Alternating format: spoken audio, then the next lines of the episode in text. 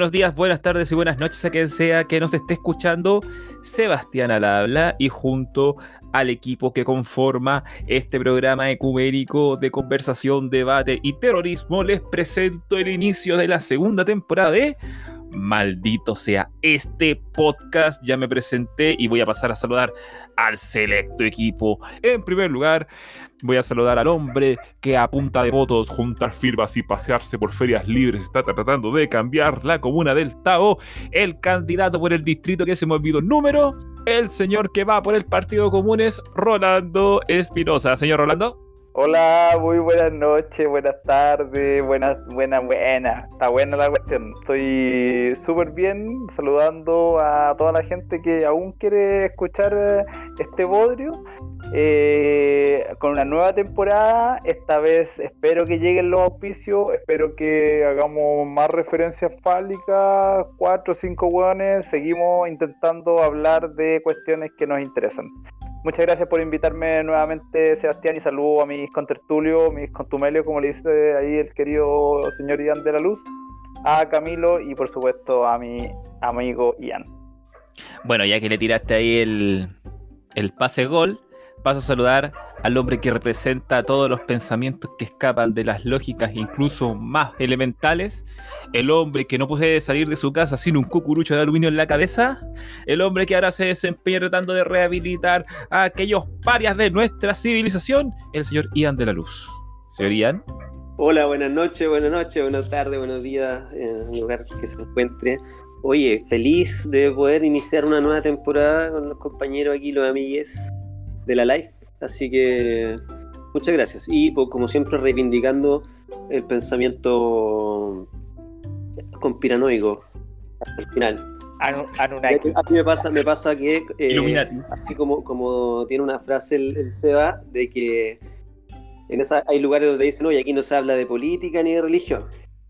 Y el Seba dice, no, pero si esas son las únicas cosas interesantes de las que vale la pena hablar. Bueno, pasa lo mismo con las conspiraciones. Adelante, hablar de ellas. Y en último, pero no menos importante, un hombre cuya conciencia existe más en el ciberespacio que en el mundo terrenal, quien se ha autoproclamado el clorofílico por excelencia del litoral central, el hombre que trata de traernos una actitud filosófica y hacernos pensar más allá de nuestros propios sentidos, el señor Camilo Hola, ¿cómo están? ¿Cómo están? Espero que estén bien, donde sea que estén. Eh, me gusta saludarlos desde la supremacía de mi altura absoluta, la cual es superior a la de todos los restos de los integrantes de este podcast. Y yo espero que con ellos sean capaces de apreciar, ¿no es cierto? Eh, esta segunda temporada que viene llena de, de, de sorpresas, llena de emociones y temas y temas maravillosos que abordar desde, desde lo más profundo de nuestra espiritualidad. Yo estoy muy abierto a tener nuevas conversaciones. Vamos, voy a, vamos a ponernos al día un poco. Han pasado ya aproximadamente, ya creo que un par de cuatro meses desde la última emisión que tuvimos para finales de diciembre del año 2020. Año 2021, eh, no puedo creer que siga diciendo esto, pero seguimos en plena pandemia de COVID. El proceso de marzo del 2020? Sí, estamos en animación suspendida desde marzo del 2020. Este, estamos en una realidad alterna. Eh, yo, eh, señores, yo les tengo una pregunta importante y necesito que me la respondan con total honestidad antes de poder continuar, porque eh, la presencia de auspiciadores depende de que ustedes me respondan de, la, forma que a responder esta pregunta. ¿Los cancelaron durante los últimos meses?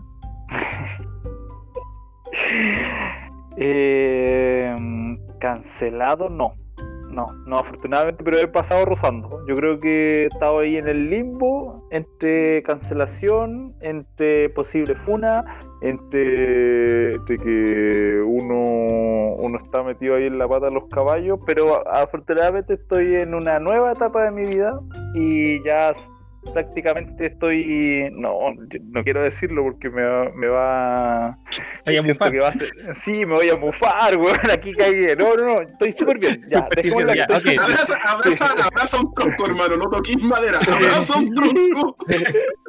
No, anda un aserradero, bañate con acerrín. Ya, ya, ya, no, sí, ya, ya lo tengo aquí abrazado, abrazado. Señor Ian, ¿usted fue funado o está infunable en este minuto? Eh, no, por el momento estoy invicto. Totalmente. Ta- ta- no, no hay peligro en el horizonte, pirata. No todavía. Pero Ah, ya. Todavía. pronto voy a tener alguna funa. Casi gar- garantizado. Garantizado. ¿Y usted, Y señor por, Cabilo? supuesto, por supuesto, muy expectante de lo que está ocurriendo en el, en el, ¿El mundo de las funas? Y en el mundo de las funas, en el ojo del Tao. Oh. Un gran espacio ecuménico de denuncia ciudadana, hay que decirlo. Ahí, Facebook, el ojo del Tavo. Facebook, el ojo del Tavo, porque hay que recomendar una cosa buena de vez en cuando. No voy a estar tirando pura mierda con mis campañas falsas y, mi- y las posverdades que normalmente decimos aquí. Señor Capelo, ¿usted fue funado? ¿Ha sido funado? ¿No ha sido funado? Eh, yo, igual que Ian, tengo que declarar mi, mi marcador de momento invicto. No, no he sido funado, espero no serlo. Eh, estoy más que seguro de que no lo voy a hacer tampoco. Y cancelado, yo creo que cancelado en muchos lados. Que es distinto el Oh. proceso. Yo creo que mi, Pero- mi vida es una cancelación constante, ya sea de otros hacia mí o de mí hacia otros, así como, como la gente alta, pues yo la cancelo automáticamente, porque si es más alto que yo, el weón no merece existir nomás, pues entonces cancelado. Cortando puente, quemando puente al toque. Sí, si no, no hay tiempo para dedicarle para dedicarle a las personas de 1,90 para arriba, no, no hay tiempo para eso. Yo vivo en un Oye, mundo mandé- perfecto mandé donde yo soy más alto que todos los demás. Vamos a lo que nos convoca. Vamos a empezar con algo ligerito para el programa del día de hoy.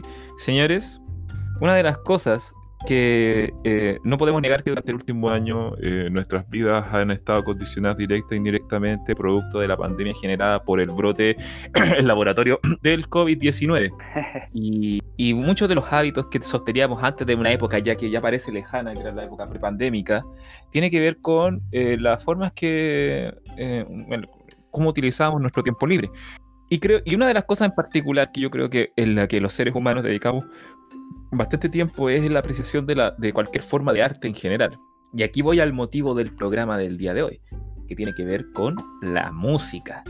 Y no vamos a hablar de, y vamos a hablar obviamente de María Música Sepúlveda, gran adolescente que en una época muy pa- pasada le tiró una jarra encima a una ministra de educación, creo que fue, ¿o no? ¿O secretaria? Sí, sí, es para la a una ministra de educación que se lo merecía de todas maneras.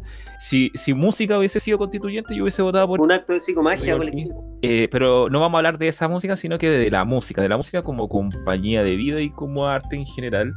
Y yo quiero abrir el debate primero, señores, pensando en los últimos seis meses. ¿Cuáles han sido los tres proyectos musicales o artistas que más, han estado escuchando últimamente?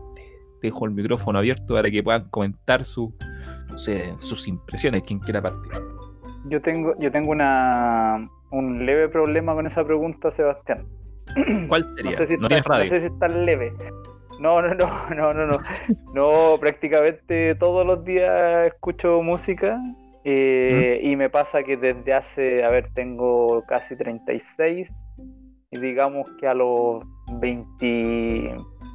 25 años aproximadamente ya definí como todo lo que iba a escuchar, entonces me cuesta escuchar weas nuevas, primero que todo. Entonces, lo que he escuchado en el último tiempo prácticamente es muy similar a si me lo preguntáis hace 10 años atrás. Ya, pero ¿cuáles son tu, tu- tu top 3 por lo que escucháis siempre? ¿Qué, es- qué está siempre ahí en tu playlist? top 3 eh, sería desde el tercero al, primero. Podría decir eh, el tercero debería ser Pink Floyd en todos sus discos, eh, principalmente el Dark Side y el, el The Wall. Eh, siento que es una música que, que viene bien para cualquier estado de ánimo, entonces eh, por eso que, que o escucho canciones sueltas de los discos o escucho los discos completos. Ya, ¿cuál es tu canción favorita de Pink Floyd, Rolando? Eh, debería ser Comfortable Numb, pero, pero, pero es difícil. Hay veces que. ¿Cuál dijiste? Billie Jean. No, Bill, eso lo dijo Ian. ¿Por qué Ian me está saboteando? Oye, espérate. Ian. Ya- bueno, no, Smooth Numb. Criminal. No, te- es que depende también. To por- Heaven. Y el nombre de favorito. Eh, ya, en el segundo lugar, y ahí está peleada la cosa, pero debería estar entre varios grupos de, de metal. Podría ser Maiden, ¿Cómo que Pero podría estar algún- Maiden? Eh, o no es Maiden, po, Rolando. No, no, es que no puedo porque ahí están compartiendo. Si hay un empate, po, empate técnico, ¿por qué no puede haber un empate técnico en mi, en mi ranking? Entre 10, de- el segundo lugar, lugar lo ocupan 10 bandas. Es como, es como cuando premiáis al, al, al- ¿Cómo se llama? Cuando está en una premiación de, de final de, de año de un Los colegio. lugares, premio, al, lugares, premio al claro. esfuerzo y le premiáis por el esfuerzo a 25 hueones. Sí. Sí, No, que- Todos, se van con premio. Ahí. Es que también está Edgar, Avantasia, Nightwish, de repente me da por escuchar a guitarristas, eh, entonces ahí me voy a Steve Vai, el Passion and estoy en un Warfare. segmento como específico de heavy metal, por Rolando. O sea, si me Sí, decís pues, Iron sí, Maiden, sí. Edguy, Avantasia, ya llega, che, pues está ahí, heavy metal Sí. sinfónico. Y, en el primer lugar, yo creo que ya hace, uno, hace unos 5 años lo ocupan los Beatles. Y ahí puedo escuchar cualquier disco en general. Cualquier disco, o sea, salvo, no sé, como que me cuesta más escuchar lo- los primeros, obviamente. Pero ya del, digamos, del Rubber Soul en adelante, creo que todo, cualquiera, cualquier canción y cualquier disco que escuche de ahí me, me entretiene mucho, me llena completamente. Así que desde el punto de vista de obra artística, estoy por ahí. Ya, eh, y señor Ian, lo mismo- la misma lógica, su ranking. Chucha, debería haberme dejado para el final porque yo me voy a ir a la Ya, profunda. paso, Camilo. Eh, ¿Por qué Ian se va a ir en la profunda si él debería tener su, su ranking clarísimo? O si él es, él es el experto en la materia. po? Por eso, Oye, dedícate a lo tuyo, que estáis tirando mierda para el otro lado. Bueno, ¿creías que te defendiera o no, weón? De- ah, verdad, verdad, sí. sí, Puta, el no weón me poco comprometido con Ya. la alianza, weón. ya- Gracias, No, ya, gracias Camilo por defenderme. En, lo- en los últimos meses eh, recaí en la droga, una droga que no consumía hace años, décadas, de Vocaloid. Pero que no cachan Vocaloid, eh, es como un software que reproduce como texto a voz eh, con monitas de anime. Es todo un producto, de hecho, de hecho es como famoso, el personaje famoso de Hatsune Miku, ¿no es cierto? Que tiene su, su show holográfico y etcétera.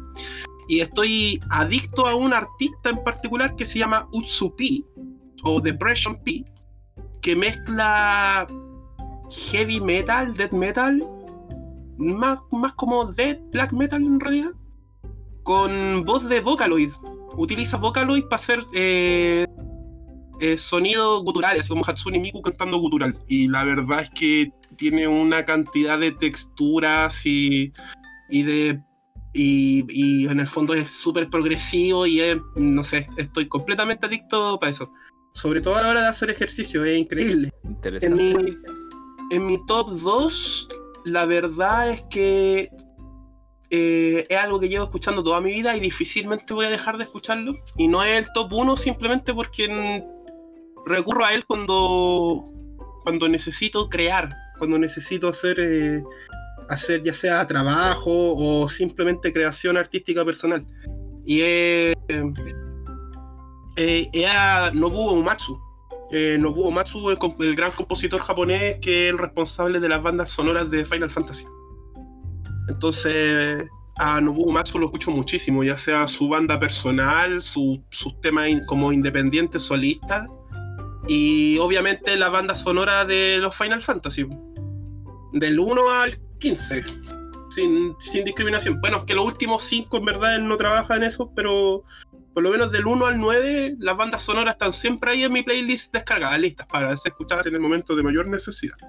Eh, es bacán Nobuo Matsu porque él, por ejemplo, no estudió música hasta muy grande, mucho después de él haber empezado a hacer eh, la música de los juegos, ahí recién él estudió música.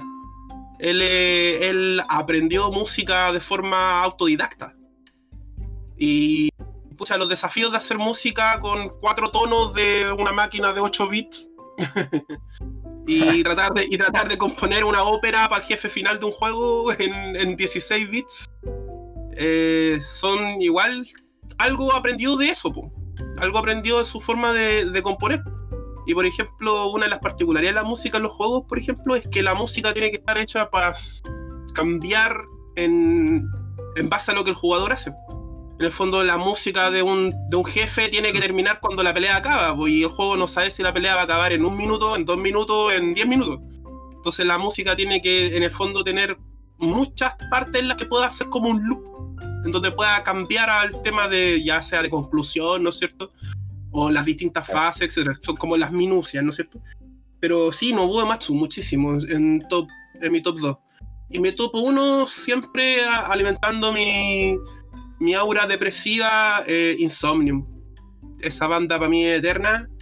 Eh, mi banda de cabecera, eh, death metal melódico, del más puro. Eh, estoy seguro que la banda vive, vive en los bosques de Finlandia, come nieve y corteza de árbol. A mí nadie me va a convencer de lo contrario.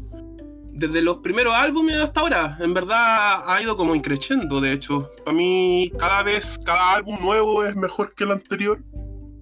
Y hace poco sacaron un, un nuevo single de Conjurer, y es un tema maravilloso, o sea, lo, lo, lo, pongo en repeat como seis veces al día y no me cansa y no me aburre y encuentro nuevas texturas y encuentro nuevos riffs y encuentro nuevas piezas y... O sea, todos me gustan, todos los artistas del grupo los encuentro excelsos en su, en su área.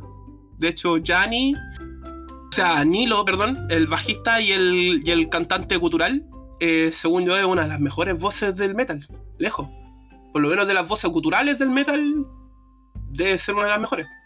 Y claro, el tipo tiene un cuello como de 40 centímetros de, amplio, así que... Anda, anda, por ahí con George Fisher. Claro, una cosa así. y, eso, ese sería mi top. Eh, para mí Insomnium es como la banda del universo. Para mí eh, hay metal y después está Insomnium. Entonces, repasemos. Si, si Rolando tiene que mandar el Voyager de nuevo al espacio, manda un disco de los Beatles. Si el Camilo tiene que mandar el Voyager al espacio, manda Insomnium. ¿Qué manda Ian? Mundo de Rubén Blades, por supuesto. Fusión cultural de la, lo, recomendé ya en otro podcast que tuvimos en la temporada anterior, donde habla de la, la búsqueda que hizo Rubén Blades juntando músicos de todo el mundo. Una banda con gaitas de origen céltico, con un grupo de, de cantantes de Argentina, con la banda eh, de salsa de, cabecera de, Rubén. Hizo una fusión que es maravillosa. Bueno, eso. Eso, eso mandaría para el espacio. Ya, pero te estaba eh, preguntando. Agarro, el vuelo con la, pregunta, con la pregunta completa que corresponde.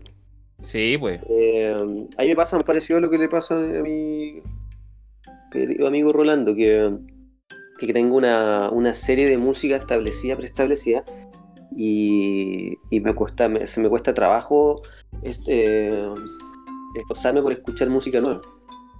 Pero lo trato de hacer igual. Y de alguna manera no puedo evitarlo porque en el campo de la, de la educación uno siempre finalmente está escuchando o está tratando de ponerle atención a qué están escuchando los jóvenes para, para, poder comprender su cosmovisión de la música, su universo musical y tratar de, entrar a través de sus gustos personales a enseñar música, por el fondo. Por otro lado, la, la, música yo siempre la analizo como y la siento como un fenómeno que es fundamental dentro de nuestras vidas y que define finalmente nuestra propia, nuestro propio discurso emocional. Ya que la música está conectada especialmente con nuestro, con nuestros sentimientos, nuestras emociones. Y de ahí que, que por ejemplo, que exista la música de películas, de videojuegos, como decía Camilo, que es algo que le a los sesos en este minuto, es porque finalmente en esos campos es donde probablemente ha alcanzado, alcanzado su máximo desarrollo de la música. Recomendar por lo, por lo mismo, por la misma línea, al, al maestro que, que, compone la música de Hayao Miyazaki, el, el creador de Studio Ghibli, que es Joe Isaichi, que es un compositor de lujo del Japón ha generado la, la, orquesta de la mayoría de las películas de, de Hayao Miyazaki. Él, es discípulo de Nobuo Matsu. Nobuo Matsu eh, guió, a, guió a, esa, a, ese, a ese hombre. De hecho, hay mucha de, mucha de la inspiración para la música de Estudio Ghibli eh, viene un poco del, de las primeras de los primeros RPG japoneses en los que, en los que se desarrollaron, ¿cachai? Entonces son músicas que son muy similares en muchos aspectos. Son realmente la escuela japonesa tiene una, un grado de, excelencia, que es lo que pasa en general con, la, con el mundo artístico en Japón. Pues todo termina depurándose, perfeccionándose a la, a la fórmula del bonsai, la belleza máxima de expresión. Pero ya, pues, entonces, como les decía, por otro lado, eh, la música, yo, yo siempre yo compongo y hago mi propia música y de alguna manera mi tendencia terminó en el jazz, las últimas composiciones que hice. Y por lo tanto, en esa misma línea, recordar de que estamos todavía eh, eh, tristes por la muerte de Cuturrufo, que es un trompetista chileno jazz que, que murió hace poco, producto de su, de su compromiso finalmente con su vida musical y, y el COVID en este caso. Tuvimos que despedir hace poco al, al maestro Cristian Cuturrufo. Entonces, he vuelto a retomar un poco lo que fue la composición del jazz. Y, eh, y del punto de vista más práctico, muchos me preguntan, oiga, ¿qué escucha? Es como que el profesor de música tiene que escuchar buena música y está como, esa, como ese mito de alguna manera. Entonces, a mí lo que me pasa es que yo escucho de muchos estilos diversos, no tengo así un género particular que diga, este es el que me gusta y con ese me caso y no escucho nada más que lo que espera un joven escuchar de repente. Es como cuando te preguntan cuál es tu equipo de fútbol. Eh, entonces es complicado. Porque en mi caso eh, considero de que la música, independiente del estilo cual sea o el género, si está bien hecha, me agrada y punto. Entonces tengo esta dificultad de, tener, de, abrirme un poco a nueva música y generalmente lo hago a través de los alumnos o a través de algún otro amigo como Camilo que está escuchando cosas nuevas y, por, por, por con, con, consecuencia me toca escuchar otro tipo de música. Yo siempre tengo mi oído abierto a qué está pasando con esa música. Últimamente, ¿qué es lo que he estado eh, escuchando con un alumno? Es el mambo merengue. ¿Ya? Esa música eh, trap. Tratando de, de entenderla. O sea, en cualquier momento agarra un auto tuneado y salí a vender droga. Claro, prácticamente. Eso, es otro elemento importante, que, para mí también es sumamente eh, el tema del, del, contexto de la música es sumamente fundamental. Y siempre la, la, última tendencia que se marcó a nivel histórico musical es la fusión. Y de ahí surgió el, el, el concepto del jazz fusión y hoy día tenemos fusión de todo. Hoy día la música, la música que no se fusiona no sobrevive y eso está pasando en la música urbana, con el trap, con el reggaetón, con el hip hop hoy día la, lo, que está rompiendo en el fondo el esquema del mercado, lo que está generando nueva tendencia es la fusión de lo que sea. Por eso apareció el mambo merengue, la guaracha, el reggaetón. Eh, el, hay un hay un youtuber que es el Chombo que ya, ya anunció la muerte del, del reggaetón. Y, y, lo hace basándose en un análisis de todos los ritmos que surgieron desde el reggaetón de la mata, como le dicen, a los estilos nuevos.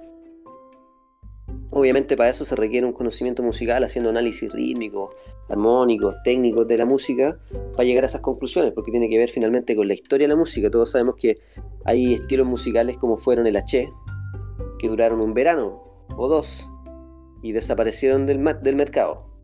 Entonces, ¿qué es lo que hace que un estilo musical o un género perdure finalmente? ¿Qué es lo que lo define? Porque una banda como los Beatles ha pasado generaciones, la cierta música rock, rock progresivo, qué sé yo. Eh, en el fondo nuestra, nuestra cosmovisión se juega a través de la música. Nuestra percepción del arte es, la, finalmente lo que nos define, cómo pensamos, cómo sentimos. Si es como, dime tu, tus bandas sonoras o tu, o tu carpeta, tu playlist y te diré quién eres, ¿o no? Claro, finalmente es como una propia personalidad amateur. O sea... Es tu discurso emocional lo que haces al describir tu música. Po. Claro. Yo en este caso no te puedo tengo, decir, yo no me tengo, gusta. Tengo una eh, pregunta. Decir, tengo, tengo sí. una pregunta para el profesor Ian. Profesor Ian, usted habla que mientras la música esté bien hecha, usted dice, me la pongo en los, eh, me pongo los audífonos, me la echo al, claro, me la echo al pecho, ya, eh, ¿Cómo podría definir lo que es una música bien hecha, profesor? Y lo segundo es que el, solamente una acotación. El H ¿Mm? nunca ha pasado de moda, lo bailo todas las mañanas. Aquí cuando bailo la ducha, tumba, la ducha. Me, pongo, me pongo H y la danza del vampiro.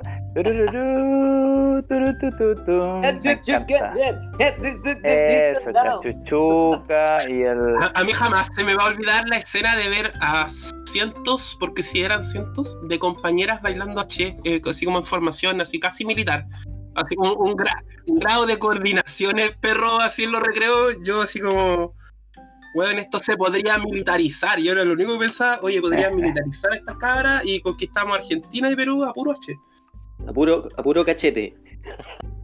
El- igual Bueno, como que el, el- yo creo es que que- la- yo creo que el H tenía esa cuestión como de control mental, pues, con lo que, lo que fue en su momento la, los move, ¿cómo se llamaban esas cuestiones cuando la gente se juntaba a hacer una coreografía en público de la nada? Los ¿Un flash, flash Y ahora lo que hacen la- las locas del para para, pues, del K-pop, que es como más que nada música que está diseñada para sincronizar Harley psicológicamente a la, Harley a la James. gente.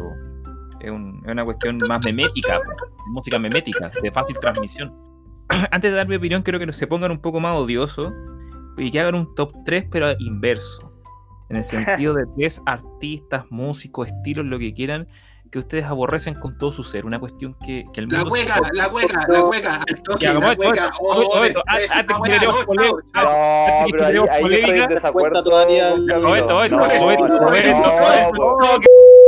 Pero primero la lista, después la, la, la, la- las respuestas, por los, los comentarios. Que Sí, No, pero el, el Eh, Rolando me Camilo. hizo una pregunta primero.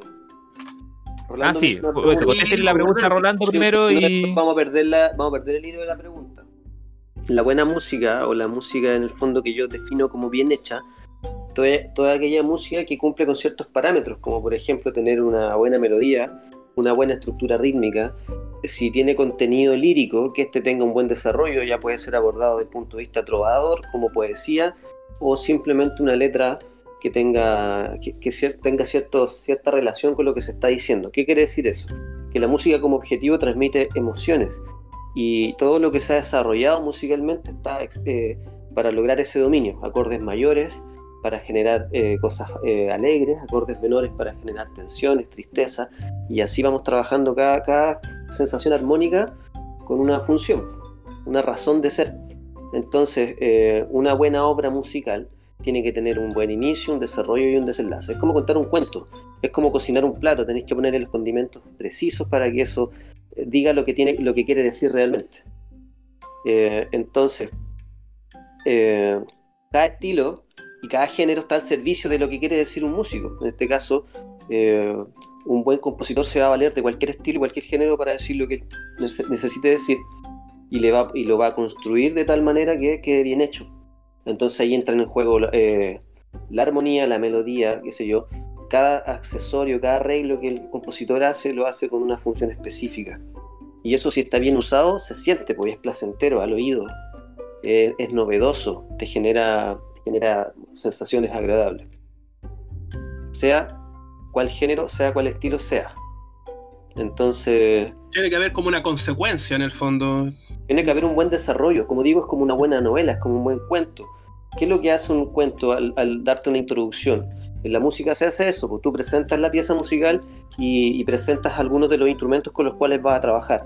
Esbozas la melodía, pero no la cantas completa. De tal manera que el auditor diga, ah, esto es lo que se viene. Y después lo lleva a desarrollo. Y aparece la melodía, y aparecen las tensiones los descansos, y aparece un estribillo que te lo realce, después aparece probablemente un interludio que te conecta con una parte B, y, en eso alcanza su clímax y después se va, y va saliendo poco a poco. Eh, entonces te lleva desde la- del descanso a la tensión y luego te baja. De manera, eh, de manera graciosa, con cierta gracia, por decirlo. Entonces eso lo vas a encontrar en cualquier buena canción, en cualquier género, en cualquier estilo. Pero obviamente eso lo desarrolla cada compositor a su manera. Y hoy día tenemos un montón de música basura que nunca cumple esos elementos y que de repente eh, solamente pretende satisfacer cierta- ciertos impulsos sexuales. Ya lo dije alguna vez, el reggaetón o la música que, se, que, que está causando furor, finalmente tiene, está, está deriva a, una- a un pensamiento súper primitivo. No, de hecho, Ian, alerta de spoiler, por la segunda Música parte del, la, la- la- la segunda parte del episodio vamos a hablar, vamos a hablar de consumo, de cómo se consume la música hoy en día. Eh, vamos a- hay que hablar sobre la música diseñada para, para las plataformas de streaming, lo que se llama canciones de Spotify, pero eso es un detalle para más adelante. Ahora lo que, a- lo que compete, ya la polémica estaba desatada, así que invito a Camilo, que fue el que tomó la batuta, en mencionar los tres artistas, proyectos o estilos, Camilo, que deberían desaparecer de la faz de la Tierra, en tu opinión. Camilo partió la hueca, dijo. Ya dijiste la Me, hueca. me cuesta, mira, Sí, pero la, la tiré para la, la tiré para iniciar la talla. La, la Ya, tiré para ¿por iniciar la la- talla. Pero, pero, ¿por Pero, qué la déjame, pero déjame responder, po, hombre. Yo quiero conectar con algo que dijo, que dijo Elian, que es súper importante, que es la dimensión emocional de la música, que al final del día eh, una de las primeras, uno de los primeros sentidos que se desarrolla en el ser humano es de hecho la audición y está súper estudiado la relación entre, entre la música y, los, y, y las respuestas neurobiológicas que provocan la música, los ritmos. eh, desde, desde el cómo, no sé, pues una mamá le habla en distintos tonos, en, en versatilidad de tonos, ¿no es cierto? A los niños, así cuando uno le le habla como, yo te así como, "Ui, ui, ui", ¿no es cierto? Ese tipo de cosas. Eh, van desarrollando el tono como maternal. Mm. Todo eso va desarrollando en el fondo eh, una respuesta favorable o negativa hacia ciertas entonaciones. Eh, de hecho, antes hice un poco de tarea antes de venir al podcast y descubrí que hay, Ajá. hay. No, soy bacán porque soy alto. eh, la consecuencia Ah, es al- es al ok, revés, ok, disculpa. Entonces, es que y descubrí que en estudios, en estudios generales, hasta un Pasándonos 8% de la población, hasta un 8%, hasta un 8% de la población, padecería, por ejemplo, de eh, aedonia musical. En el fondo la música no les provoca nada. Y alrededor de un 4% eh, padece de amusicalidad.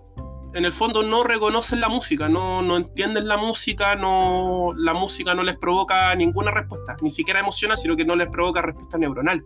No, no saben reconocer música, no, no entienden la diferencia entre un taladro, no, no reconocen la diferencia entre un taladro y, un, y una guitarra española, por ejemplo. Claro, pasa mucho eso. Hay harto de repente yo les pregunto, oye, pero ¿y qué música escucháis? Eh, no sé, la que suena en la radio. Y eso estamos hablando de una persona que no, no- no comprende el lenguaje musical. Es como analfabeto musicalmente. Claro, es una suerte de analfabetismo, pero es que es más complejo que, el analfabetismo porque es como una, difi- una deficiencia ya neurobiológica, o sea, hay, hay estructuras cerebrales que no están desarrolladas, estructuras neuronales que nunca se desarrollaron, Pero son es, que, defi- es que es como se- deficiencia, de hecho. sí la sienten, pero no, no se han dado el trabajo siquiera de clasificarla como su favorita. ¿Cuál es, cuál es la música que yo escucho? ¿Cuál es el estilo?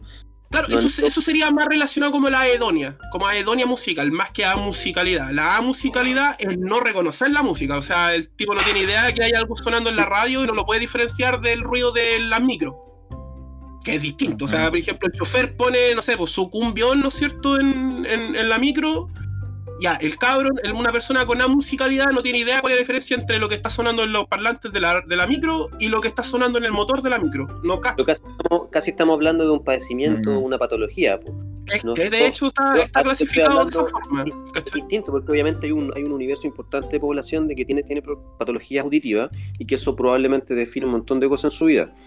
Eh, eh, pero hay gente que sí escucha la música y sí la, sí la, puede, la puede bailar y todo el cuento, inclu- pero no, no llegan al- a desarrollar el lenguaje ni el mundo musical porque no tienen Mm. la tampoco para hacerlo. Entonces pasa ese fenómeno de que, oye, pero ¿qué música escucháis tú? ¿Cuál es tu estilo? Y no, lo que suena en la radio nomás, ¿cachai? Es lo mismo. No A alcanzan a, sorprende, desarrollar. ejemplo, la, la respuesta de me gusta toda la música. O, Es como la gente que ve tele, pasa lo mismo con la gente que ve tele. o me gusta todo. Se sientan a ver tele y los veis viendo unas películas de mierda. De repente decís, y bueno, ¿y sabéis de cine? La gente no sabe de cine, pues no tiene idea de lo que es un encuadre, de lo que es una buena fotografía.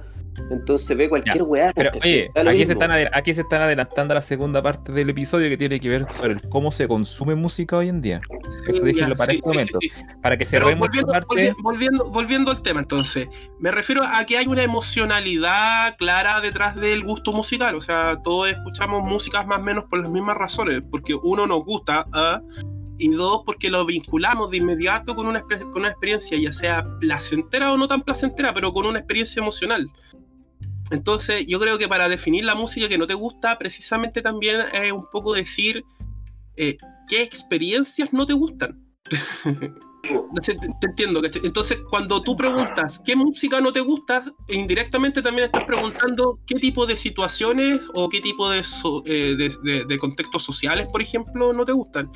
Y por, Por ejemplo, a mí, no me gusta, a mí no me gusta la cueca porque la encuentro ordinaria, rota, súper española, patriarcal, machista, eh, la relaciono con puros contextos negativos. O sea, yo sé que aquí me va a decir, no, pero que está la cueca chora y que están estos artistas independientes y que hay cueca para la fiesta y para los amigos. Y, resulta que ninguna de esas cosas son situaciones.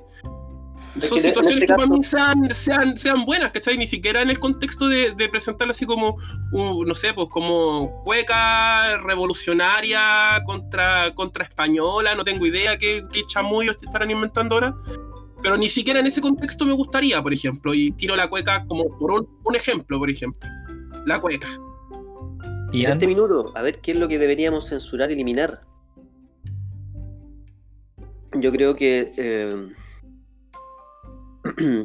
es, básicamente hay, hay, hay, varios géneros musicales que han entrado como en, la, en el uso de un lenguaje eh, más que ofensivo, un lenguaje como flight, como intencionalmente no estoy en contra del uso de ese tipo de lenguaje, de hecho, como herramienta musical puede ser utilizado, pero cuando ya, cuando ya se vuelve como la tónica del estilo, pierde, pierde la gracia. Es como que, por ejemplo, el caso, el caso, el caso del reggaetón o el trap, que tenga una, letra sexualizada todo el rato. no existe la necesidad de eso, ¿sí? Entonces, pero más con el lenguaje como flight, como esa cuestión. Que hay varios estilos ahí trasciende, claro, en la estética que se pretende, que se pretende instaurar así tiene que ver con un chip, con ese chip que, es la cultura canera, ¿cachai? La cultura callejera. Así. Es que inevitablemente llegamos al segundo tema del podcast, porque es el consumo. Por eso, y en este minuto, Camilo, gracias por mencionarlo, nos vamos a ir a la pausa y lo que volvamos vamos a ver a la segunda parte, porque aquí voy a aprovechar el vuelo de irnos a la pausa porque llevamos 45 minutos de la primera parte del programa, así que, señores, 10 minutos y volvemos con la segunda parte, maldito sea este podcast, etcétera, etcétera, etcétera, etcétera.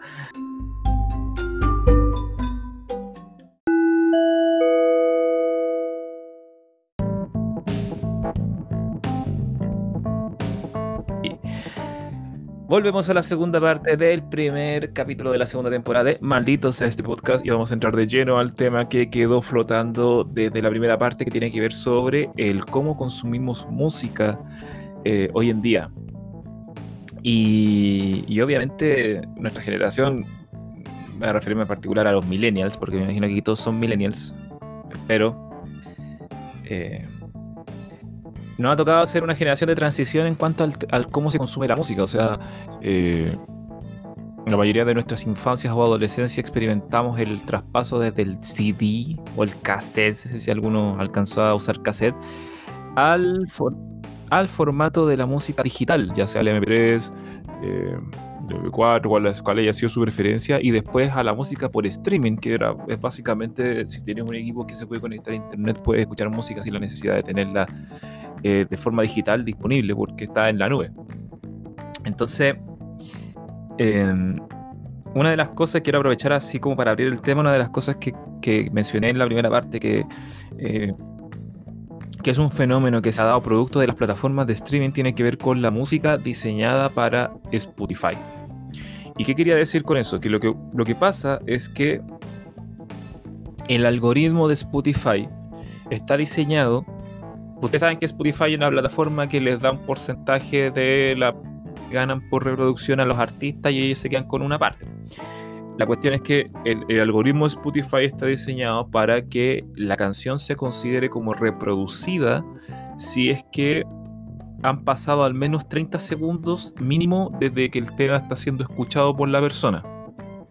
Entonces ha ocurrido que muchos artistas, sobre todo del, pop, y entiéndase pop como la música que es popular hoy en día, eh, están cambiando la forma de componer su música o de hacer su música o de fabricar su música en algunos casos, eh, diseñando las canciones para que la parte más fuerte o el coro más pegajoso, la parte como más llamativa del tema, esté al principio de la canción, cosa de que eh, las personas capten, queden cautivas con los primeros 30 segundos y la reproducción cuente. Y, la calidad del tema posterior a esos 30 segundos es completamente irrelevante.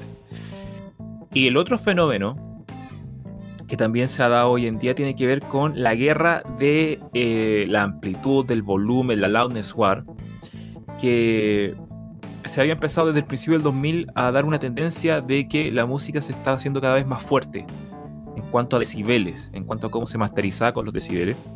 Y hoy en día las plataformas de streaming están provocando un efecto contrario porque están haciendo una normalización de las canciones basadas en el, volumen promedio de los temas. Esto quiere decir que ya los artistas no pueden eh, hacer sus temas más oreja, por así decirlo, haciendo haciéndolos que sea la canción más fuerte que suena en la radio, porque ahora las plataformas están haciendo que todas las canciones se escuchen más o menos al mismo volumen. Estos, estos son dos de varios fenómenos que han ocurrido durante el último tiempo que han modificado la forma en la cual se consume la música. Y aquí les quiero dar el paso para quien quiera eh, tomar la palabra sobre para que puedan comentar algún aspecto quizás más teórico sobre cómo consumen música hoy en día o sobre sus experiencias particulares como consumidores de música hoy en día. Estaba pensando cuándo comienza la parte de Despacito en Despacito. Si es dentro de los primeros 30 segundos o no, pero no pensé en la canción.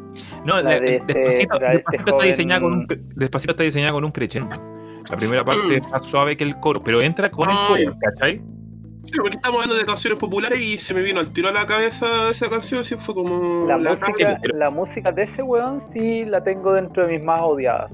De hecho, esa canción Despacito no la soporto. No, no soporto a la gente que, que la escucha y no soporto que la gente también la nombre. Así que no lo soporto. Y que la disfrute, si la disfruta, Es- merece ser Peor exterminada. aún. Aló, profe Ian, enséñanos de música. Ya. Vamos entonces a abordar lo- el- el- la pregunta como la, la un poco el compañero aquí, el, el Cevita, que hablaba sobre las formas de consumir música. Enfoquémonos por ahí primero. Las formas de consumir música obviamente hoy en día están determinadas al 100% por el mercado. Y tenemos una forma entonces que es patológica de consumir música. Tenemos un porcentaje importante de la población analfabeta musicalmente. Eh, y muy pocos tienen acceso a lo que es la cultura musical más, más compleja. Tienen la posibilidad de escuchar música clásica, jazz, música folclórica, música pop como tal. Entonces, eh, obedece finalmente a un comportamiento de mercado y, el mercado es el que está determinando, o sea, la existencia de estos nuevos mundos para escuchar música como los Spotify. Fíjate el fenómeno cómo moldea la industria de la música a los músicos. Es decir, yo tengo que componer ahora. eh, incluso ha surgido esto de tocar una canción que parte con el estribillo en vez de con la estrofa. Precisamente para eso, para lograr lo que decía el Seba. ¿viste? Entonces tratar de resumir la, obra, este platillo que yo creo en el fondo, con los condimentos necesarios, pero ahora más pequeño, más acotado. De tal manera que ir, adaptándome a las necesidades del mercado más que el de buscar el desarrollo de la música o del arte propiamente libre. Está moldeado por el mercado. Entonces tenemos una música que está creada para mercado. Y no necesariamente mala, pero que está obedeciendo a, otro, a otra cosmovisión finalmente. Yo creo, yo creo que este, este tipo de música eh, que es más de consumo rápido eh, siempre ha existido. El, problema es que ahora no pocas bandas y ahí me, me declaro un poco poco aventurero o no sé, poco no me arriesgo si la si yo sé que la cuestión no es eh, así, pero de verdad una cuestión que deba escuchar, que alguien que yo respete musicalmente me diga, ah, pero ¿cómo no caché esta weá si te gusta esto? Eh, no me atrevo a escuchar nuevas bandas, eh, pero no hay, no hay una, un mercado que, que pueda ofrecer eh, cuestiones más, más profundas. En general lo que, es, lo que está ahí al- a todo ojo son pura mierda que va a desaparecer en poco tiempo. No, no creo que en general lo que lo que se escuche ahora, en, así como lo que se escucha en la radio o en medios medios masivos, eh, sea lo que escuchemos en 10, mm, por ahí 10, 15 años más, aunque está todo muy rápido también. O sea, no sé, yo Ahora creo que tú vayas, tú vayas a seguir escuchando, por ejemplo, a los Beatles, a Iron Maiden, ¿no es cierto? Yo creo que. Sí, po, pero me refiero a lo que está ahora en el mercado. Que eso no, no va a perdurar en el tiempo. son, no tienen sustancia finalmente, no tienen un relato, no tienen algo que contar, justamente lo que, lo que dice el, el guía que si tiráis en, depende de la obra, obviamente, pero en el caso de si estáis con el estribillo y es solamente explotar un estribillo que es pegajoso, es pegajoso ya, ok, pues si queda ahí grabado en el cerebro. De hecho, hay una forma mediante la cual eh, que sea tan básico porque el cerebro lo pueda recordar a cada rato, y se te pega todo el rato pero al no tener sustancia, al no, al no contar nada, eh, al no ser eh, algo que transforme o que pueda tomarse para poder, para poder, no sé, hacen remix de la cuestión, pero al, al, no poder hablar de aquello, entonces muere, pues muere en el intento, muere porque ya lo escuchaste una vez y después lo escucháis diez veces y es exactamente lo mismo, no te evoca nada diferente no te, no te da nuevas sensaciones o no descubriste otra parte que tenía. A eso voy. En el fondo hay, una, hay un comportamiento eh, ermitaño en el proceso auditivo musical de Rolando porque, claro, por temor a no encontrarse con nada, nada que valga la pena también. Pero ojo que el tiempo de producción de una canción no necesariamente tiene que ver con la calidad. Los mismos Beatles hace siglos atrás ya casi los locos eh, presentaron un, formato de canción muy, muy corto, A, B, A, B, ¿cachai? Con un, un estribillo pegajoso y canciones de dos minutos, tres minutos, una canción larga, los Beatles en cierta época de su composición en los comienzos. Entonces, eh, pero lograron lo mismo. Fue una música que, que, finalmente se entró en el mercado de pronto sin necesidad de buscar un, un mercado, sino que obedeciendo más bien a un fenómeno cultural de la época que era el rock. Claro, pero ahí, ahí también se ve una evolución en el artista, o sea, del, es lo mismo que pasa con Neruda, desde los poemas sueltos, del poema 15, poema 20, a lo que después llegó a escribir. ¿no? esto, que tú decides es, es, fundamental para poder generar una orientación sobre cómo se debe escuchar música.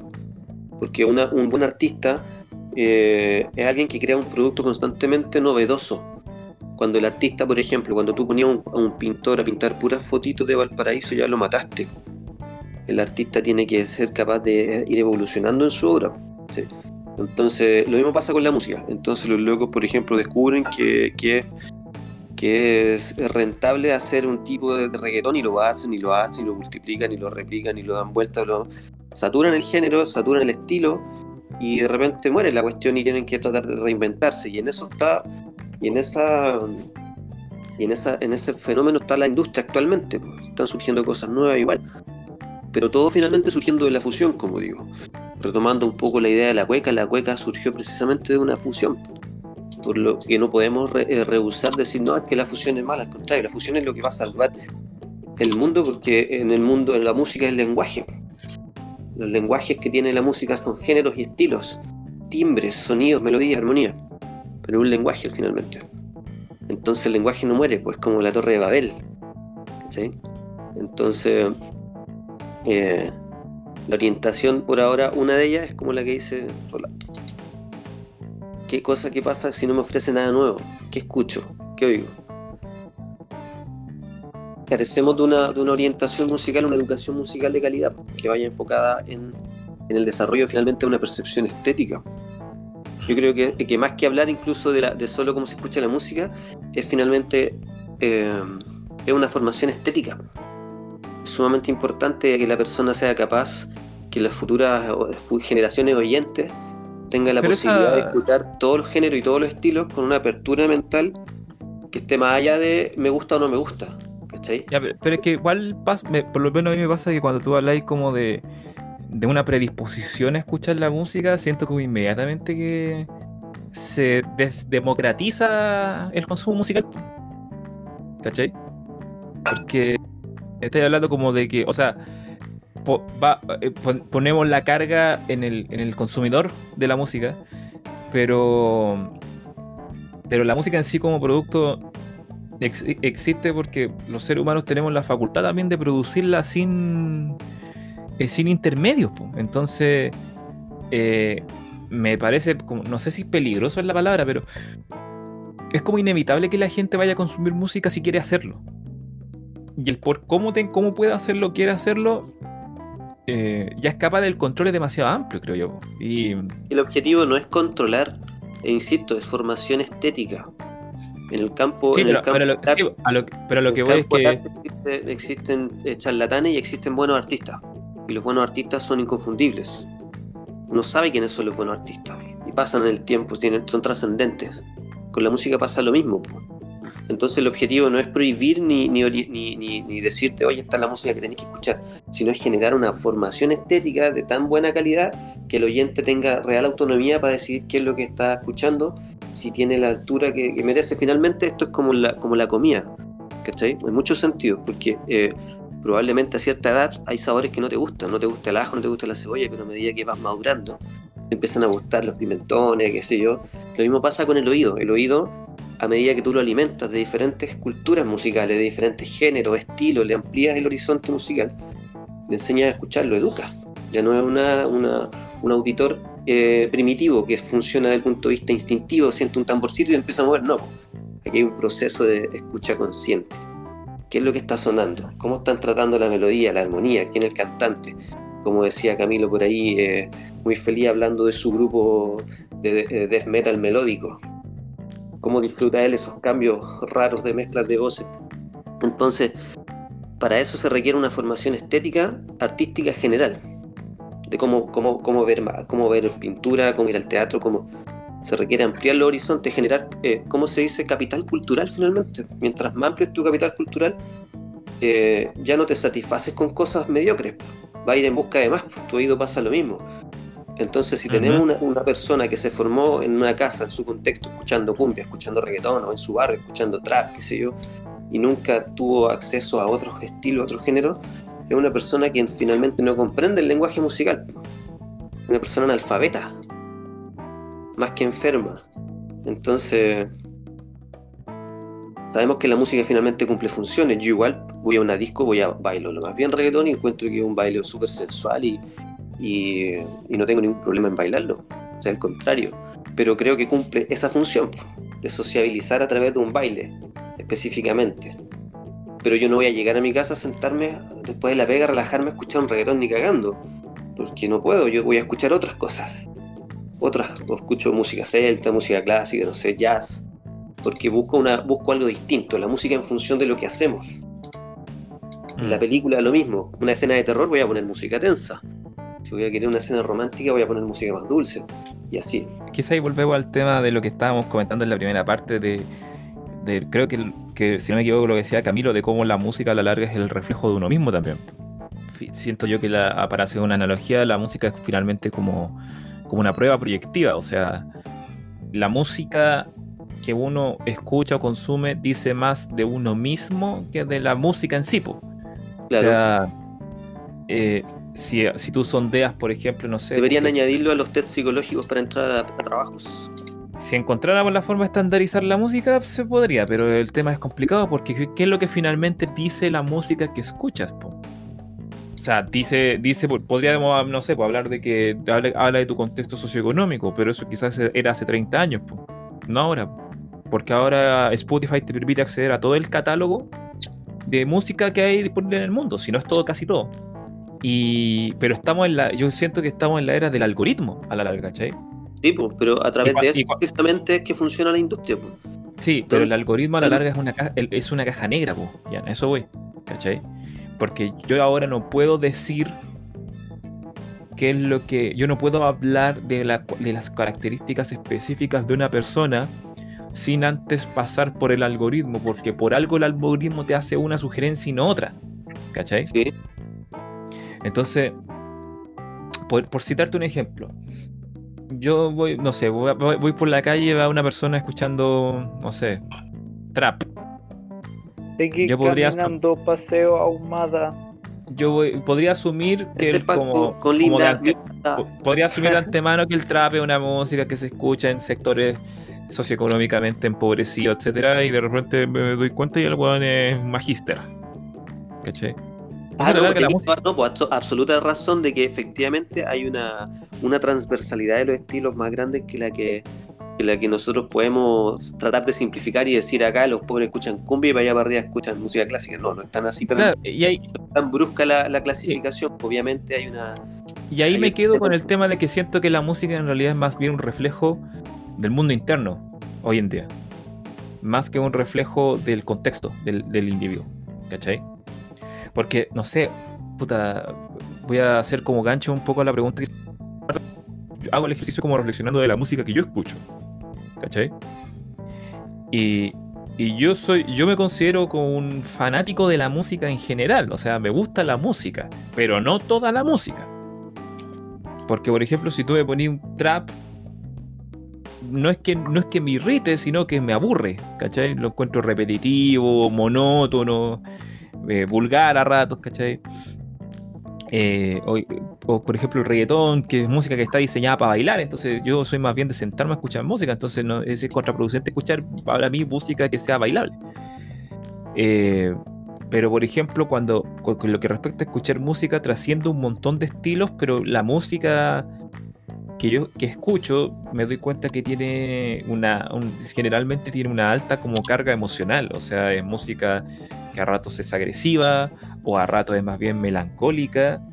Escucho poca, casi casi no escucho poco nada música que sea más bien alegre, o sea, rara vez música pura, o sea, pura música así densa, po, ¿cachai? Pero eso habla más de mí que de mi contexto. Porque, porque yo puedo estar feliz y podría estar escuchando Gojira, ¿cachai? Así como puro tarro. O podría estar metido en la pasta y podría estar escuchando, no sé, po, a, a los Jaivas, ¿cachai? Pero, pero, pero tiene que ver con un tema como de el reflejo de mí mismo en la música que escucho. Esa es mi, mi tesis, al menos lo que, lo defiendo, porque dice más de uno. Entonces, me pasa, por ejemplo, con el tema del, del trap o del reggaetón, que es quienes lo escuchan, quienes se sienten identificados con esa música, es porque en el fondo ven algo de sí mismos en esa música. Quizás ven aspiraciones, ven formas de mirar el mundo, ¿cachai? Una forma bien reduccionista y bien así como pasada por la coladera, pero es una forma de mirar el mundo al fin y al cabo. O sea, no por nada el trap prolifera en los sectores donde hay delincuencia, donde hay narcotráfico, porque también es una forma de representar esa cultura, es una manifestación cultural, podemos estar en acuerdo ¿no? con la calidad estética de ella, pero a la larga existe porque tiene la posibilidad de existir. po. O sea, es como cuando hablábamos en su momento de la música de los fachos, ¿cachai? ¿Qué es la música de facho? po? ¿Es Alberto Plaza? ¿Son los guasos quincheros? ¿Es la Pati Maldonado? ¿Poner un Sí. CD de marcha? ¿Es poner un CD de, marcha, de, un- poner un CD de, de marchas militares así el domingo en la casa? Tan, tan, tan, Sí, tan, eso. Tronar de cañones. El adiós al séptimo Elín y toda esa mierda, ¿cachai? Pero eso habla más de la gente. Pizarro regimiento. Sí, Claro, Eso habla más de quien escucha esa música que de esa música en sí. Porque siento que caemos en, un, ca- en una cuestión. las marchas, las marchas militares, pues loco, hay hay música metal y las marchas militares, pues weón. El himno, el himno nacional, por ejemplo. Es que ocurren ese tipo de cuestiones, pues, ¿cachai? Porque, por ejemplo, si tú caí en la precisión como eh, sociológica de la música, eh, te perdís. La precisión estética es subjetiva. O sea, estoy de acuerdo con Ian en cuanto en que igual hay que tener como un estándar de calidad, pero también discrepo en esa wea porque yo he escuchado bandas que están producidas como el hoyo, que son puros hueones que no saben tomar, que, que no- no- apenas saben tres acordes en la guitarra, pero lo que han compuesto es divertido o es interesante porque la belleza en ese caso radica en la simpleza o en el amateurismo o en la inocencia casi como infantil, media panqueta, ¿cachai? De componer O cuestiones. incluso, incluso la calidad de producción, pues, por ejemplo, a mí que me gusta el black metal, por ejemplo. Entre más Ah, eh, distorsionado y, y más baja la calidad de producción de una banda, normalmente genera más esa sensación de que black metal en estado puro. No me imagino, por ejemplo, a Bursum tocando en un estudio en Tokio con micrófonos de 13 millones de, de Claro, 13 Navy- mil dólares, ¿cachai? En, de en banda una-. Claro, no, pues no, su- no, no sucede así, pues, ¿cachai? Entonces, si me un una banda de un de batería.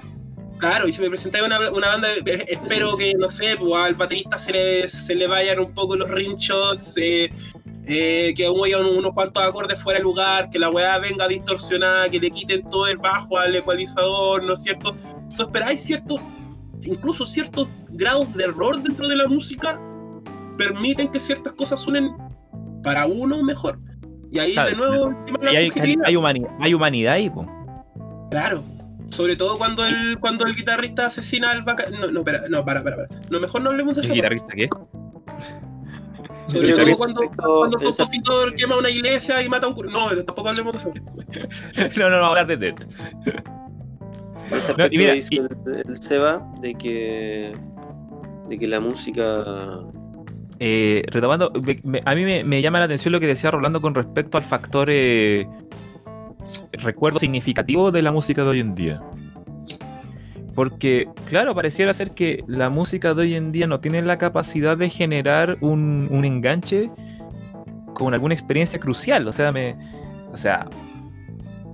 De más que hay parejas que el 14 de febrero para el aniversario ponen despacito porque con esa es la canción que se conocieron. Pero eso no Seguro que de aquí a hecho. 30 años va a haber un weón que se acuerde de Fonsi y de Despacito. Y, y va a llegar de Eh. la pega todo choreado y cansado. Y lo primero que va a hacer va a ser poner Despacito en su playlist, ¿cachai? Y seguro que esa pareja no dura ni tres meses después que se quedó el prejuicio. 14 de febrero. Sí, ese ese es un prejuicio. Eso Todas las, re- todas las relaciones están destinadas a morir. se te salió el true Todas. metalero ahí, Rolando. Claro, yo podría decir, cualquier pareja que disfrute la cueca eh, tiene una relación tóxica donde el marido le pega. la pisotea, la pisotea. Claro, claro. Eh, A mí me pasó otra vez hablando de música con un amigo y me dijo, pero es que a ti Camilo te gustan puros tarros. Te voy a poner una banda que te va a gustar. Y me puso los Misfits. Y, no, la verdad es que en algún momento lo habré escuchado y no enganché porque no enganché. Y ahora traté de escucharlo y la verdad es que no los toleré. Eran puro, según yo, eran puro ruido. Eran puro tarro, eran puro ruido disonante, no tenían absolutamente nada de. Nada de lo que agarrarme como para empezar a escuchar y disfrutarlos, ¿cachai? Entonces, ni siquiera pasa por un tema de. Por un tema de que se puedan enmarcar dentro del contexto de ciertos géneros o ciertos estilos musicales. Eh, la música es algo que te tiene que, que te tiene que atacar, o mejor dicho, agarrar desde lo emocional a ti, o quizás hasta de lo intelectual. Por ejemplo, hay música que es más interesante escuchar porque podéis enfocarte en distintos instrumentos, ¿cachai? En la música progresiva, en los estilos progresivos, por ejemplo, podía hacer eso, podía escuchar una canción y seguir a la batería, y después volver a escuchar la misma canción y seguir la guitarra, y después te enfocáis en el bajo, ¿cachai? O ir jugando a mitad de canción. Eh, existe, existen géneros que te hablan ya de lo emocional, no sé, eh, estoy pensando en, en música exclusivamente bailable. El bailable ya hay música que es situacional. ¿cachai? Que es, que es contextual. Y, por ejemplo, yo también entiendo perfectamente un- unas pers- a las personas que, no sé, pues van a una discoteca y se ponen a perrear y, y ba- y bailan reggaetón y disfrutan de un reggaetón en el contexto de una discoteca, una fiesta.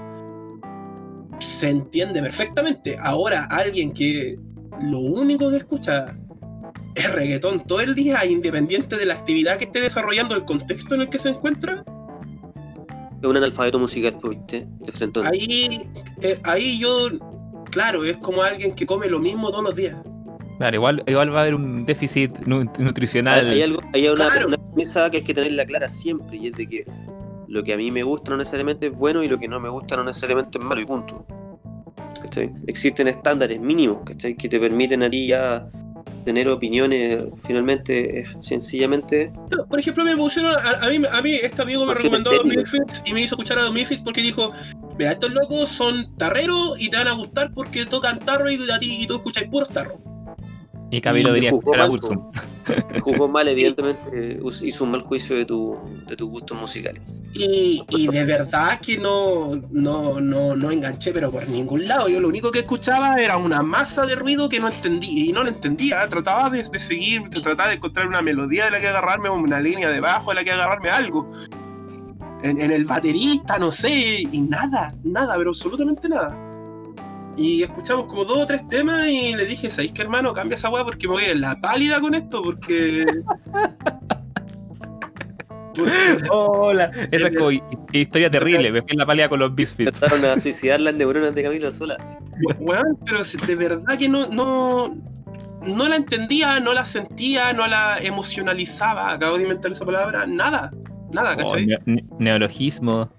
Eh, es como cuando escucháis, por ejemplo, cuando yo escucho reggaetón, honestamente yo escucho la misma canción que escuché hace 15, 20 años atrás, cuando se originó esto. Sí, es como No la tengo-.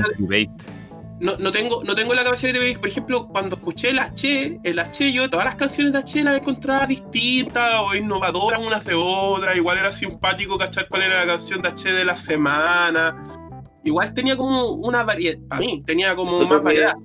Pero eso yo el reggaetón, con la, según yo el reggaetón, todas las huevas suenan igual.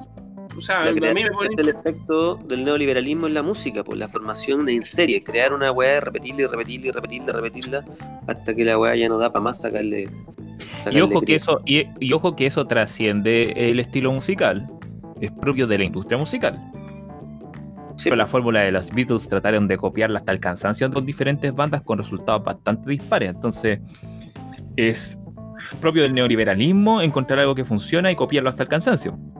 Por y eso lo opuesto, lo opuesto en este caso va a ser siempre una banda que se esté reinventando y que esté tocando diferentes estilos y mezclando diferentes géneros.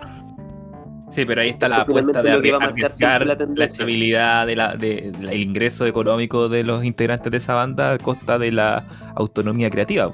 ¿cachai? Por ejemplo, es lo que ha pasado siempre. Las grandes bandas han surgido siempre finalmente, a veces en los contextos más adversos. Yo sé que a Rolando le pasa lo mismo que a mí con el, con el power metal, por ejemplo. Este es un, este- este es un género del metal que, que- que es muy adictivo, pero al mismo tiempo siempre suena igual. sí, es ¿Cómo verdad. Es que, es que, es que no lo uso, no lo uso como para estar todo un día escuchando power metal. No, yo, yo- yo creo metal. que nadie. Es que en general, no, si en algún momento, en algún momento de mi vida lo hice.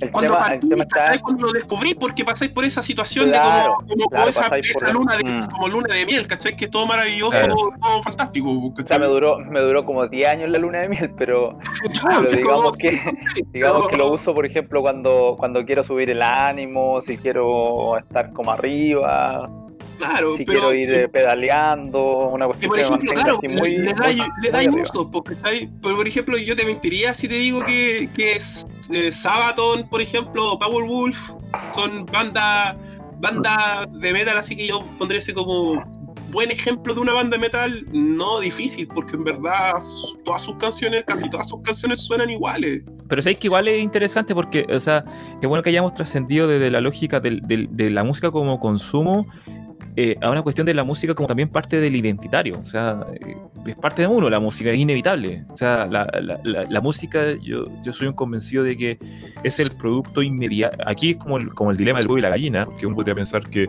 qué influyó a qué para que surgiera primero, si el lenguaje influyó a la música o los humanos nos dedicamos primero a hacer música y con ello trajimos el lenguaje. Yo creo que primero sea- fueron los hongos y después el lenguaje y la música en paralelo. Sí, mira, independiente, de, independiente del catalizador.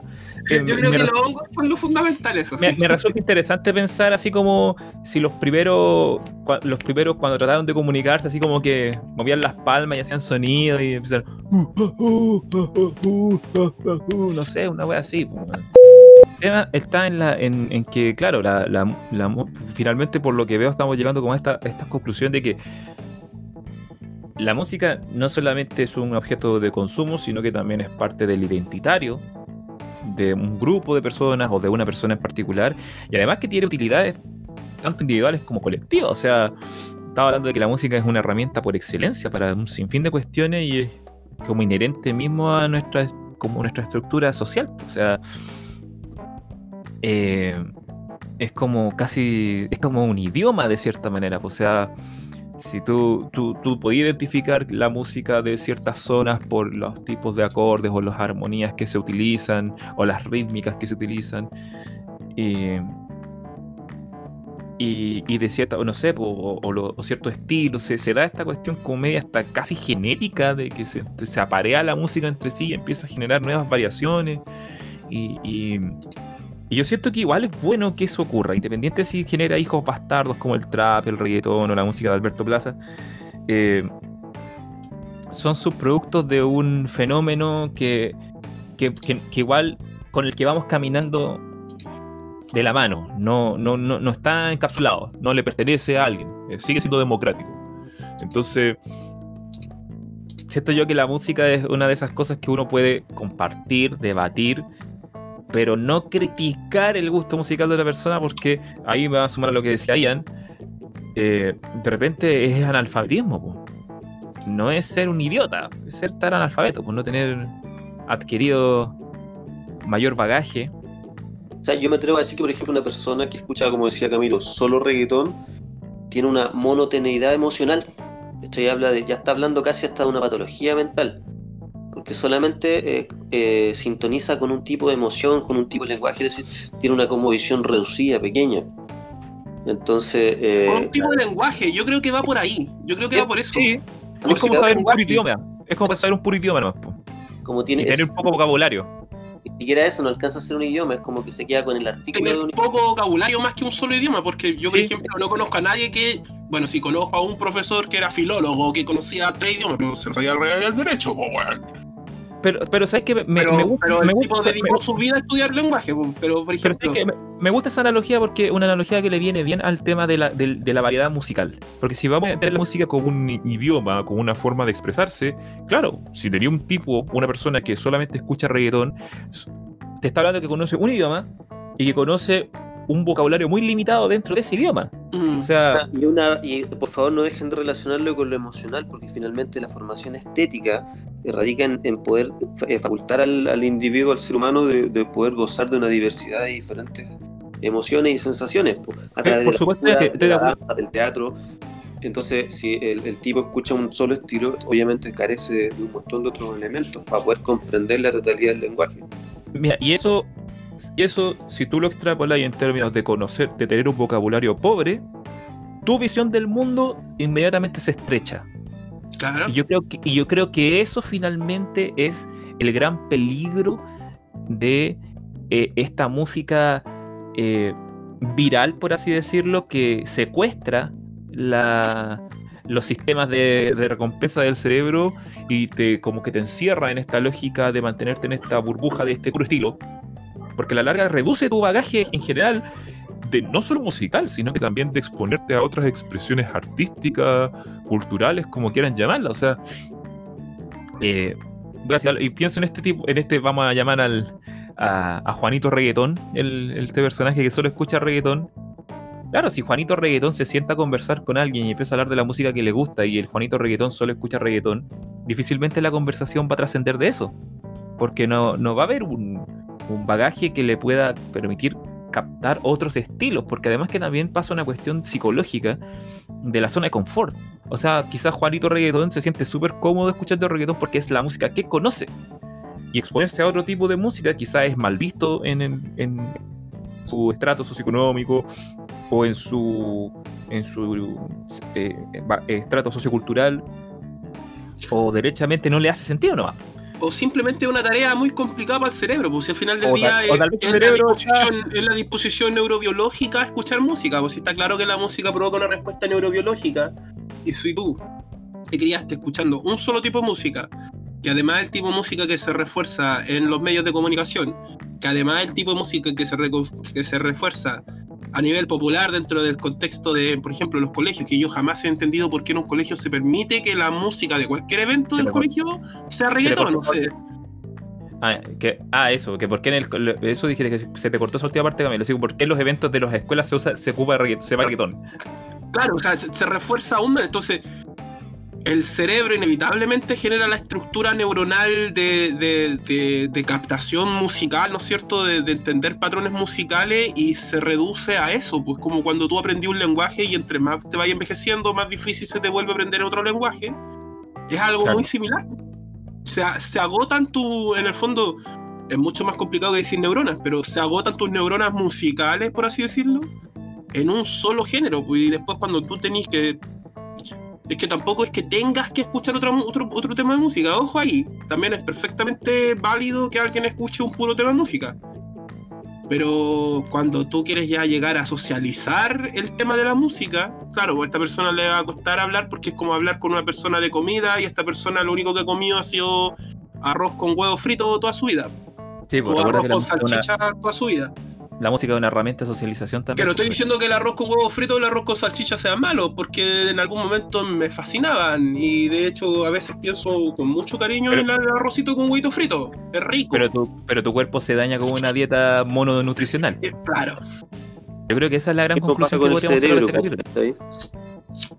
Como bien, dice, como bien decía Camilo en la primera temporada, para gustos colores. po. En la variedad está el gusto. Entonces, si te gusta un puro color, o no, o por, o por último, si te gusta ese color, mézclalo con, alguien, con algo más. Por ejemplo, una Claro. vez vi un video de, de reggaetón con metal y estaba re bueno. Pero no sé si no sé si pasó más allá del meme, ¿cachai? No, no, no entiendo, por ejemplo, qué fusiones tiene el reggaetón. Sé que el trap es producto de reggaetón con algo más. claro. Mira, el- el- reggaetón. Pero- Lección de historia expreso para que vayamos cerrando el capítulo. El reggaetón eh, lo, lo crearon en Centroamérica. Fue creado. Porque los DJ que mezclaban música de reggae, eh, los lados B de los, de, los, de los vinilos de reggae generalmente contenían las canciones, pero en formato instrumental. ¿Cachai? Entonces en la fiesta, lo que empezaron a hacer estos individuos fue a poner los lados B instrumentales, pero acelerarles el tempo. Entonces en vez de sonar así como empezó y esa estructura eh, rítmica sincopada se le llamó el dembow.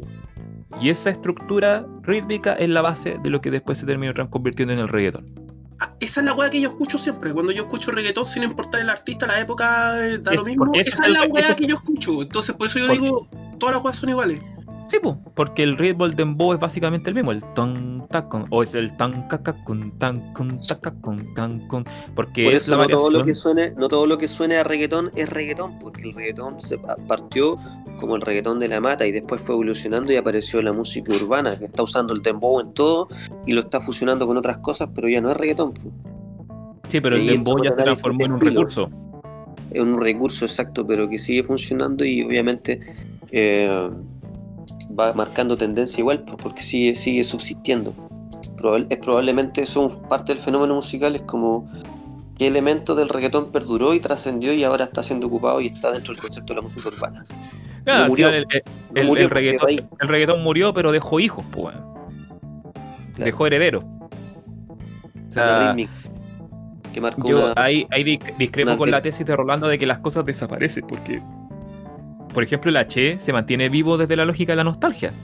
Yo estoy claro que hay discos todavía que apelan a los pierdes de H y donde la gente va y sabe que el DJ les Ah, va a sí, poner po, H para todos los estilos, po, todos los Ya, yo, estilos. sé pero que, yo sé que si me junto de la con un grupo de amigos y pongo una H, todos se van a poner contentos, pues weón. Hablamos de la Sí, pues, vigencia. pero, pero, Claro. pero ahí, ahí esa vigencia se acaba en el día que yo me muera.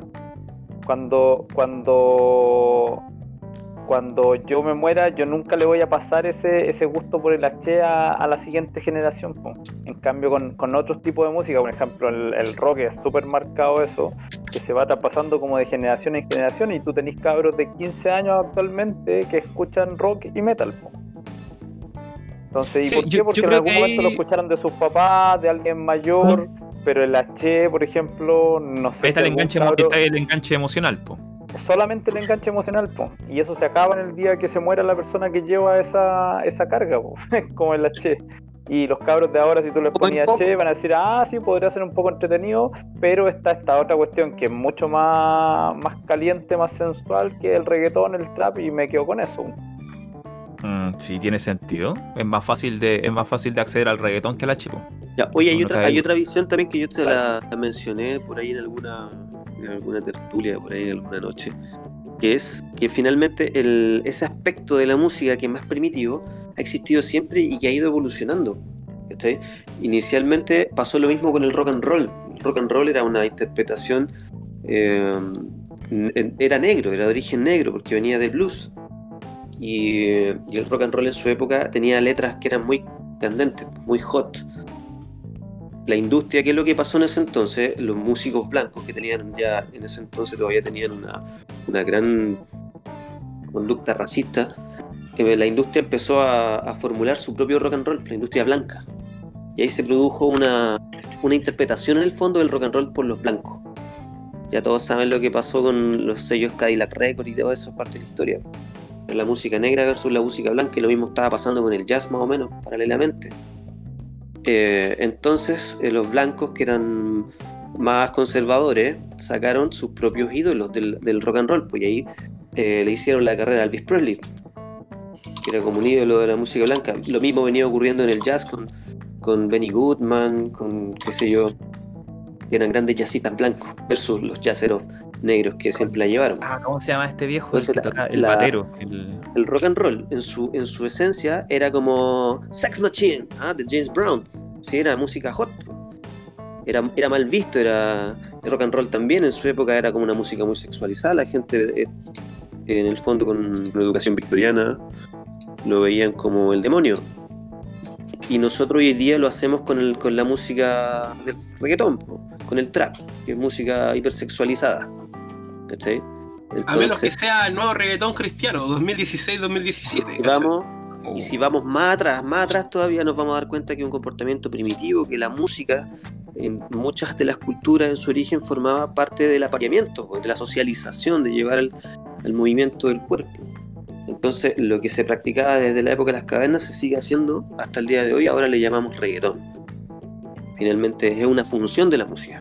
Como dijimos, es, eh, es, la lo func- es la patológico- función que es la función de es la función de apareamiento que tiene la música, pero que la tomó el relevo, ahora le tocó el reggaetón. Exacto, eh, pero ya eh, no- más que una patología, o sea, la patología es que un weón escuche solo eso, ¿cachai? Porque si es para, para, esa, para ese acto, está bien, pues, es una música que cumple su función. pues.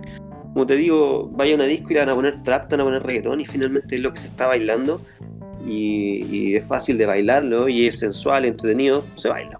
Chao. Te permite conocer chicas o chicos chicos, que da lo mismo. ¿ah? pero te permite socializar y llevar el cuerpo al contacto. Es decir, en resumidas cuentas, es una danza de apareamiento, el reggaetón, y todas sus Yeah. tendencias. De lo más Señores, primitivo. Una última pregunta, bien en breve para que vayamos cerrando el capítulo, pero para que pensemos a futuro. Quiero que se la jueguen aquí y que me comenten cuál creen ustedes es el estilo musical que va a tomar la vanguardia de la próxima década en el mundo. Estás hablando de una década. Sí, pues, estoy hablando del 2021 al 2030. ¿Qué- cuál, cuál, cuál, cuál ustedes creen que es la, el- la música que se viene ahora, la que, la que va a tomar así como la, la rienda, la, la vanguardia del, del mundo musical? En el fondo estáis pidiendo que inventen un estilo nuevo, po. O sea, inventen o que un estilo vaya a agarrar vuelo, no sé, jueguensela. ¿Qué creen ustedes que va a pasar ahora con la música y lo que se viene? yo creo que basándome en lo, que ocurre actualmente, va a seguir el concepto de la música urbana como, como un poco como reemplazo de lo que fue en su tiempo el pop, a pesar de que el pop como concepto tampoco existe. El pop es la reunión de todos los estilos, pues utilizado de manera eh, industrializada. Entonces hoy día tenemos el concepto de la música urbana y, y es donde están confluyendo la herencia del reggaetón, la mezcla de la bachata, el merengue, la salsa, el trap, qué sé yo. En esa fusión se va a jugar el- la próxima década. En la fusión de todos todo- esos nuevos estilos. El merengue mambo, ¿cachai? La fusión de la música urbana. Esa es tu Yo propuesta. estoy en total Claro. desacuerdo con, con Ian. ¿Y ahí qué crees tú que va a pasar? completamente en desacuerdo con el Ian. Yo lo que creo es que eh, la inteligencia artificial va a empezar a crear música y nos va a introducir eso en nuestro cerebro. Y, y eso va a ser lo que va a reinar en nuestra, en nuestra oreja en los próximos 10 años. Música de diseño, decís tú. Música sí, Ah, totalmente. ojo, ese- eso no lo mencionamos y es súper importante porque hoy día, por ejemplo, eh, se habló, es como cuando hablan de que ciertas tecnologías van a reemplazar ciertas cosas, como que la web va a reemplazar a los profesores, lo mismo pasa con la música, como que la música urbana precisamente va- está prescindiendo de los músicos, ese es el fenómeno.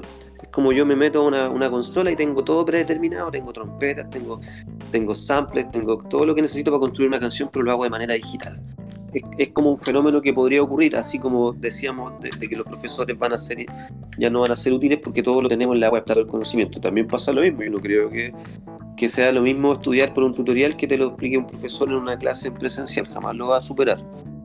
Eh, Pero eh, hoy día está el concepto del beatmaker, y el beatmaker es finalmente el que, el que decide cómo suena la canción. Porque yo le puedo mandar mi canción al loco y el loco va a hacer eh, finalmente el máster y va a ecualizar a su pinta. Que fue lo que pasó también con, en algunos procesos históricos con el Motown, que era, un sello discográfico esencialmente de música de afrodescendiente y que tenía una, fórmula que era el Motown. Y los otros sellos editaban a su pinta, pero ninguno sonaba como el sello de Motown. Claro, que era una forma de ecualizar, de producir las en canciones el- en un sello musical.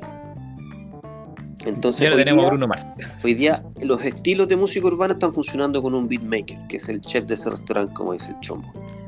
Eh, los otros estilos no, pues el jazz, el rock and roll, todos esos son estilos que requieren de música. La música clásica, la música que se hace para películas va a seguir haciéndose así. No va a ocurrir eso de que el, el beatmaker va a reemplazar el estilo de música en- de las próximas décadas. Pero sí va a ocurrir una fusión importante porque finalmente eso es lo que ha permitido que todos los, idiomas y todos los estilos siguen existiendo. Me da lo mismo, hermano. No tengo idea qué va a ser la música y en el futuro, en lo que viene del- de la próxima década. Y la verdad es que mm, no tengo idea y tampoco me interesa porque yo ya sé qué música me gusta, sé qué es lo que busco en la música. Eh, me gusta la innovación dentro de los géneros que yo escucho. Yo, yo ya tengo mi, mi lenguaje desarrollado y lo que busco es profundizar en él ya. Eh, me cuesta mucho abrirme a nuevos estilos musicales, tengo que aceptarlo. Pero es porque precisamente no presentan un, un gen, un, un- no presentan algo llamativo para mí, pues, ni a nivel emocional, que es como el primero, ni a nivel intelectual, ¿cachai? Que normalmente me aburre la, la música, que no es música que me de mi gusto, generalmente es porque me aburre. No, no me provoca nada o derechamente me aburre. Eh, entonces yo creo que la, la respuesta es esa. No, no sé y no me interesa porque yo ya sé cuáles son los géneros que yo escucho y que voy a seguir escuchando, por lo menos el resto de la década. Y si encuentro algo que me gusta y que es novedoso, bacán. Y honestamente me da, me da un poco lo mismo el origen de ello. Yo no tengo conflictos con que sean una banda que toca bien en vivo o que sean una banda que solamente toca en estudio hiperproducido o que solamente son pura postproducción o que es un solo loco ocupando software, o que es una inteligencia artificial que hace música, o que son un montón de programas de texto a voz con forma de eh, niñitas con voz de anime, me da exactamente lo mismo. Si me gusta, lo voy a escuchar. Si no me gusta, va a pasar por debajo del puente nomás. Entonces, la verdad es que es el, parte del compromiso personal, de la dimensión personal de la música más allá de que si tiene funciones, cuál es el contexto social en el que se desarrolla y todo eso. Entonces no sabría, no sabría decirte eh, qué va a pasar en los próximos 10 años, por ejemplo, con el death metal, por ejemplo, con el black metal, que son como los géneros de música que más escucho. O con la música. O con la música, por ejemplo, los videojuegos, que en el fondo se ha refinado y se ha perfeccionado, pero tampoco presenta grandes evoluciones. No, no tengo respuesta en el fondo. No tengo respuesta y no me parece relevante dar una respuesta tampoco. Ya, No tengo, no tengo preocupaciones tampoco, porque de hecho creo que si hay un beneficio de esto de la digitalización y de la hiper mercantilización de la música, es que por ejemplo se han abierto plataformas para que todos produzcan música. Se han abierto las oportunidades para que todo el mundo pueda ponerse a producir música si tiene el compromiso de estudiar un poco de música. O incluso más allá, hay gente que le gusta escuchar eh, básicamente anti-música, que es en el fondo música que está adrede hecha sin estar bien escrita, sin estar bien compuesta, cero teoría musical, cero comprendimiento de qué son las notas musicales, ¿cachai? Que en el fondo es puro ruido disonante para muchas personas y de hecho todo eso tiene un mercado como consumo musical. Me refiero a la música contemporánea. ¿A qué te refieres con contemporánea? La música contemporánea explora precisamente campos de son- sonoros que no son agradables para el oído humano, pero que están muy bien estructurados, muy bien compuestos. No son necesariamente hechos por gente que no tiene conocimientos musicales, pero sí tienen como objetivo la intención de romper todos los cánones estéticos y estructurales de la música tradicional y lo hacen con una banda sinfónica. Son 50, No, la verdad no sabría decirte si he escuchado música en ese estilo. Son 50 70 músicos interpretando una canción que tiene una estructura que para el oído del común y corriente va, no va a tener ni patas ni cabeza. Pero para el oído un poco más entrenado se dan cuenta de que sí hay, hay grandes compositores como Bela Bartok que son eh, exponentes de la música contemporánea. Recomendado, puede ser el recomendado de la noche. Bueno, eh, para, para cerrar, yo creo que eh, el, el gran protagonista de la música durante, durante la próxima década va a ser el algoritmo en sí. Eh, y la hiperpersonalización de la música como objeto consumo. O sea, siento que la música está eh, creciendo de una forma exponencial eh, y vamos a llegar a un punto en el que cada uno va a tener como su playlist personalizado con estilos hiper personalizados de diseño básicamente y, lo que veo peligroso de esa tendencia es que la música finalmente se transforma en un objeto solamente de, de consumo pre, pre-racional em, y que no va a llevar a la reflexión más cognitiva como la transmisión de ideas y cosas de ese tipo. Que Siento yo que la música está tomando un rumbo bien peligroso en el sentido de inclinarse a la, a la abstracción o al surrealismo y está abandonando un poco la lógica del realismo social que de repente debería tener un poco presente. Y a mi parecer. Y, siento que se va a transformar más bien como en un, en un estímulo placentero para el oído y va a estar diseñado así en función de, de lo, de lo que el algoritmo haya detectado que te atrae a ti, qué notas te gustan más que otras, qué sonidos te gustan más que otros, qué ritmo te gustan más que otros. Así como un poco como en el mundo feliz de Huxley. Pero también creo que en paralelo va a surgir esta especie de anti-música, como dice Camilo, que es música fuera del canon de diseño y que, que va a estar en la marginalidad y va, y va a ser bien de nicho, no va a ser una cuestión que va a estar en el mainstream. Eh, Esto ya existe, pues si les digo que se llama música contemporánea y fue ejecutada por grandes compositores. a lo que voy es que yo creo que se va a polarizar el, el- el tema.